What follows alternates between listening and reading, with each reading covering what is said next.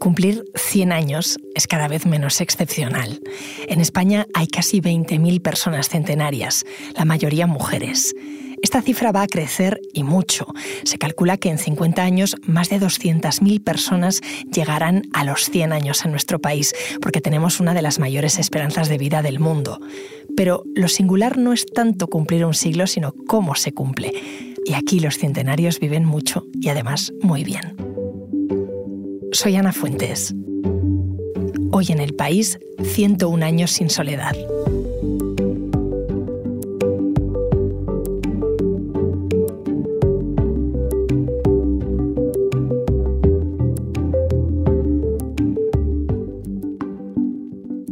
Esta historia nos la trae mi compañera María Sosa Troya. Rafaela Tena Antón. Perfecto. Conocida como Tati. Que no sabía decir Rafi, Rafi. Y me dijo Ah. Tati, Tati. Y me quedé con Tati. Y me gusta que me digan Tati. Y nació usted en el 1921, el 25 de febrero, ¿no? 25 de febrero a las 6 de la mañana. Visité a Rafaela, o Tati, como le gusta que la llame su familia, en su casa de Córdoba, donde vive con su cuidadora, María. Llegué allí con la cabeza cargada de cifras. Cuando Rafaela nació, en 1921, la esperanza de vida en España ni siquiera llegaba a los 40 años. Y sin embargo, ella ha logrado sobrepasar los 100. De hecho, va camino de los 102. Sí, es que tiene En la casa, además de Tati y su cuidadora, estaba también una de sus sobrinas nietas, Marta. Tati estaba sentada en su sillón orejero, junto al teléfono, que sonó varias veces. Cada vez que contestaba, parecía muy contenta. Diga. Muchas gracias, muchas gracias. En cuanto colgó, sacó de un cajón un pedazo de papel y apuntó algo. Un nombre, debajo de otros muchos. Enseñala a María la lista de ¿Podemos ayer. ver la lista? Estos fueron los primeros. María Pura, la de México. Anchón, Andoni, Begoña, Isabel María, Lole, Paquita Serrano, Lourdes, María Dolores la Rubia, María Eliana. Y si no te llaman, ¿qué pasa? Pues nada, que lo- no la llamo yo tampoco. Toda esa gente, y mucha más porque Tati recitó muchos más nombres, era la que la había llamado entre el día anterior y esta tarde para felicitarla. Pero no por su cumpleaños, 101, sino por San Rafael. Tati me contó que siempre ha sido más de celebrar su santo. Ese es su gran día, desde siempre. Porque yo celebraba todos los años el día de mi santo en un bar. Llevaba, éramos sesenta y tantos entre todos. Madre mía. sobrinos, resobrinos. Yo todos son sobrinos míos. Lo mismo me da que sean sobrinos que resobrinos. Que... Tengo hasta chiquititos, chiquititos ahora de, de dos años y me llaman Tati, Tati. Le aprenden los chiquillos a decir Tati antes que papá y mamá. Hombre, Tati ha sido gran consentidora de todos los sobrinos. Claro. Yo todo, lo que me pedían, todo lo hacían. Me acosté una noche con siete en una cama, atravesado. Todos querían con Tati, con Tati, con Tati. No dormía toda la noche. Uno me pedía agua, otro pipí. Los padres se iban al cine y decían, Tati, quédate con ellos. Tati es la última de las titas consentidoras.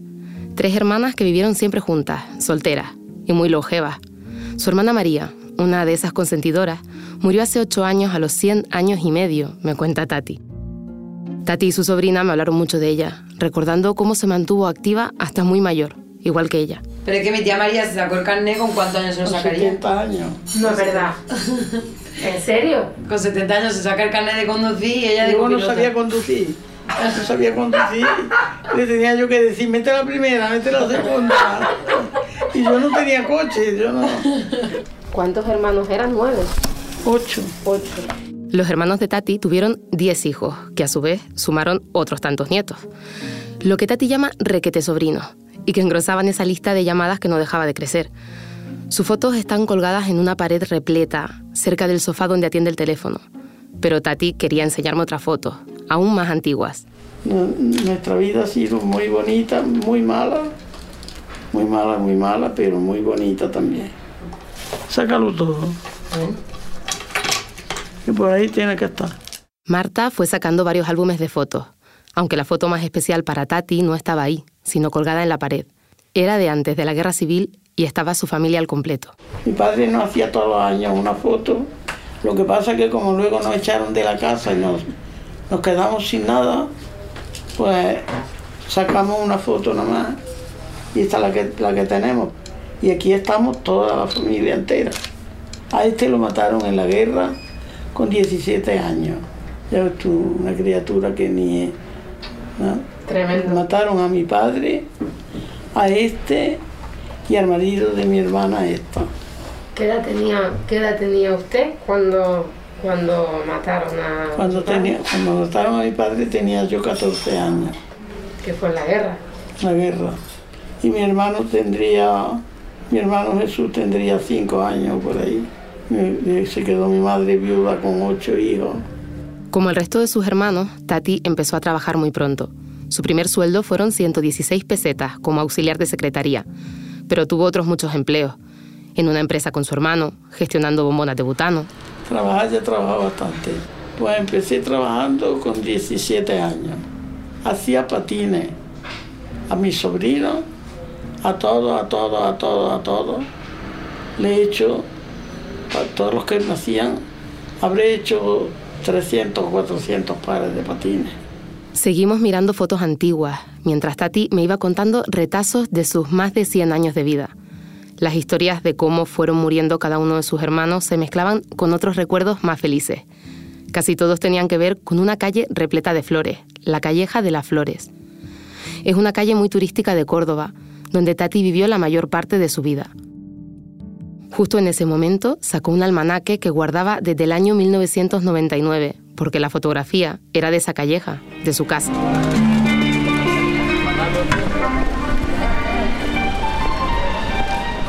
Cada día, Tati da un paseo por Córdoba y ese día aceptó alargarlo para enseñarnos la que fue su casa. Le ayudaron a ponerse en su silla de ruedas y salimos hacia allí. No tardamos mucho en llegar. Durante el camino, Tati me iba contando los recuerdos que tenía de esas calles. Aquí veníamos nosotros a ver la procesión de Santísimo. Ahí a ese va, a ese va. Ahí nos sentábamos todos los años, la abuela y, y vosotros. Y... Eso es muy bonito, esa casa es muy bonita, muy antigua también. Y en esa vivían lo menos 20 familias. Llegamos a la Calleja de las Flores y estaba llena de turistas haciendo fotos. Este es uno de los lugares más turísticos de la ciudad. Una calle estrecha con paredes blancas, repleta de macetas con flores, que desemboca en un patio con una fuente en medio. Yo he vivido aquí desde el año 45, yo no sé cuántos años son ya. Desde el año 1945. Y aquí lo pasábamos bombas, jugábamos por la noche con los críos aquí. Me vestía de fantasma. Vamos, hacíamos diabluras. Muchas noches cenábamos aquí en la calle. Poníamos ahí una mesita con tapeo y cosas de esas. y- Esto era el centro de operaciones de la Sí, de toda la familia. Tati me contó que además esa calleja que atrae ahora a cientos de turistas con sus flores fue algo que ideó su familia. No se imaginaban que acabaría siendo una de las principales atracciones de la ciudad. Entonces, ¿quién empezó a poner aquí flores en la calle? Mi madre pues, lo empezó, poner- las trajo de la Carlota. Se trajo un camión con 100 macetas y colgó desde arriba, desde de los balcones, por la pared, hasta un canario. Ver esto tan lleno de turistas. Sí, mucho, mucho, mucho. Esto- y cuando la expo no se podía salir de gente que había, madre mía. En realidad, fueron la madre de Tati y un vecino que trabajaba para el ayuntamiento quienes empezaron a convertir la Calleja de las Flores en lo que es hoy. Es que no habrá mucha gente en Córdoba que tenga los recuerdos que tiene usted. ¿Lo ha pensado alguna vez? Sí he pensado toda la gente que se ha muerto antes que yo. se han muerto de mi familia misma, se han muerto con sesenta y tantos años, en lo mejor de su vida. Y yo no sé por qué me he quedado aquí, no sé. ¿Se imaginaba usted que iba a vivir 100 años? Yo no. Y me sentaron muy mal los 101. No me digas. Hasta 100 llegué muy bien, pero los 101 me sentaron muy mal, de verdad. Según me cuenta, este verano empezó a sentirse más cansada y ya no puede ir todos los días a tomar churros, como ha hecho siempre. La ingresaron en el hospital por una insuficiencia cardíaca y todavía no se ha recuperado del todo. Hablar de la salud, de los achaques y las enfermedades no es algo solo de Tati. El resto de centenarias a las que visité también hablaban de ello con frecuencia. España tiene una de las mayores esperanzas de vida del mundo, pero cumplir los tres dígitos se nota, y mucho, en el cuerpo. Aún así, Tati presume de haberse sobrepuesto antes de cosas peores, llegando a desafiar las provisiones que le hacían los médicos. Porque ¿qué te dijo el médico cuando te partiste la cadera? Que no iba a andar más. ¿Y qué? Y, estaba andando dos años. Yo he dicho siempre, a mí me ha dicho el médico que no, que no iba a andar y puedo andar, pues se lo agradezco. Se lo agradezco porque puedo andar. ¿Qué? ¿Le apetece que volvamos? Sí, claro.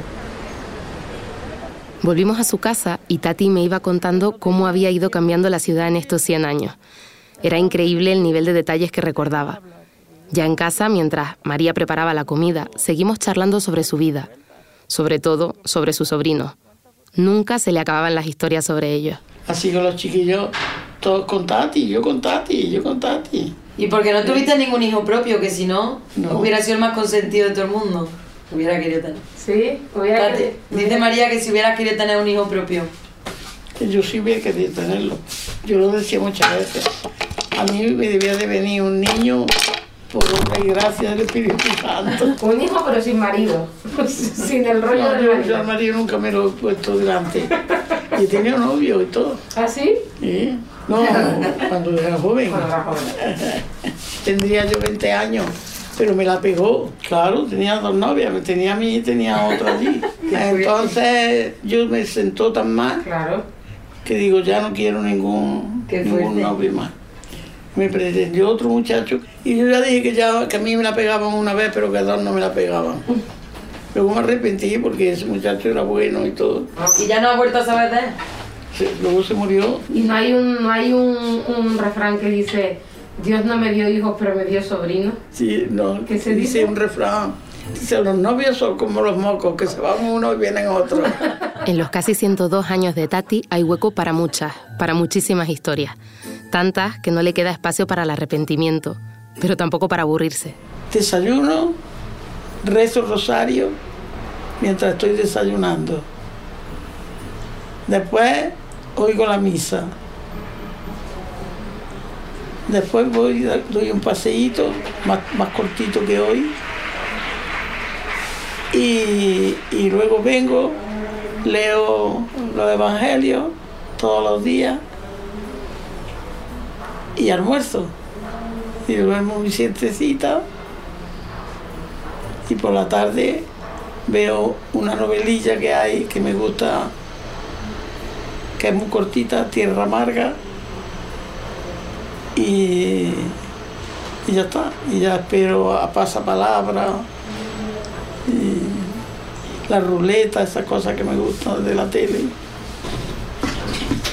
Y ya está, esa es mi vida. Y me leí el año pasado y este 80 y 84 libros. Los tengo todos apuntados. Y el otro día en el hormiguero salió uno, un señor, digo, anda, pues ese estoy leyendo yo el libro. Se llama Pérez Reverte. Arturo Pérez Reverte, ¿no?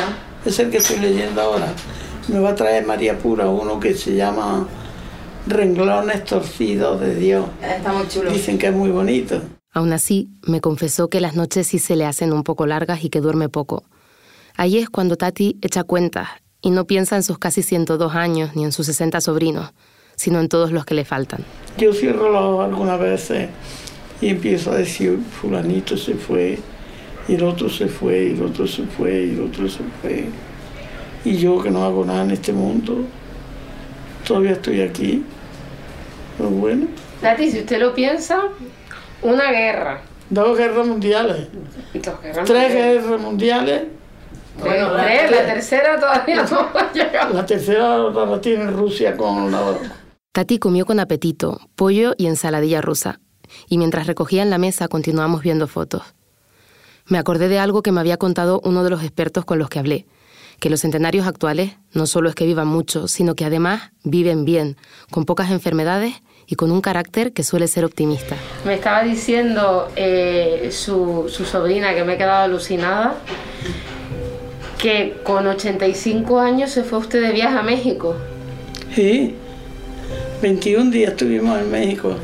Vamos. Es, es lo único que, que he disfrutado de esta vida, porque lo demás todo ha sido trabajar. Digo, tengo tres cosas buenas. Primera, que fuimos a México. Segunda, que fuimos a Francia. Tercera, que, que me compré unos pendientes de brillantes con perlas, que me costaron, lo, tuve que engordar. Volvió a sonar el teléfono y Tati apuntó un último nombre en la lista de seres queridos que querían felicitarla por su santo, aunque fuera un día tarde. Perdí la cuenta de cuántos eran, pero seguro que era una cifra muy alta. Casi 102 años, siete hermanos, más de 60 sobrinos y resobrinos, 84 libros leídos al año, más de 300 o 400 patines cosidos, tres viajes. Aunque me empeñara, no había cifra que resumiera la vida de Tati. Si yo le tuviera que preguntar, para que le explique usted a alguien medianamente joven como yo, ¿cómo se siente uno cuando va envejeciendo? ¿Cómo es el pasar de los años? ¿Qué me diría? ¿Cómo me siento yo? Felicísima. Muy feliz, muy feliz, muy feliz, vamos. Yo siempre recuerdo las cosas buenas, siempre, ¿no? Yo sé que no estoy sola nunca.